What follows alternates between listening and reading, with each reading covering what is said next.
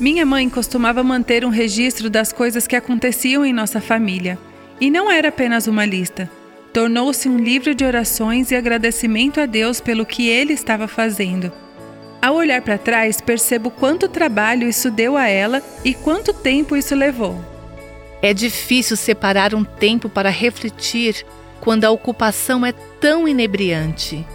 Parece que todos os minutos livres que temos são preenchidos com e-mails, celulares ou a mídia. Posso aprender algo importante com Maria de Nazaré.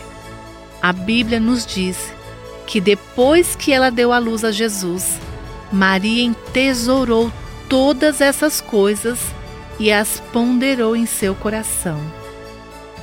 Doze anos depois, quando ela e José encontraram Jesus conversando com os mestres no templo, mais uma vez ela guardou tudo isso em seu coração.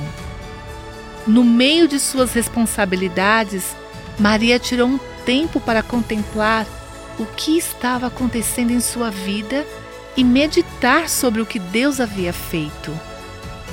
Quando foi a última vez que você ficou quieta diante de Deus e refletiu sobre tudo o que ele estava fazendo? Você ouviu Buscando a Deus com a Viva Nossos Corações.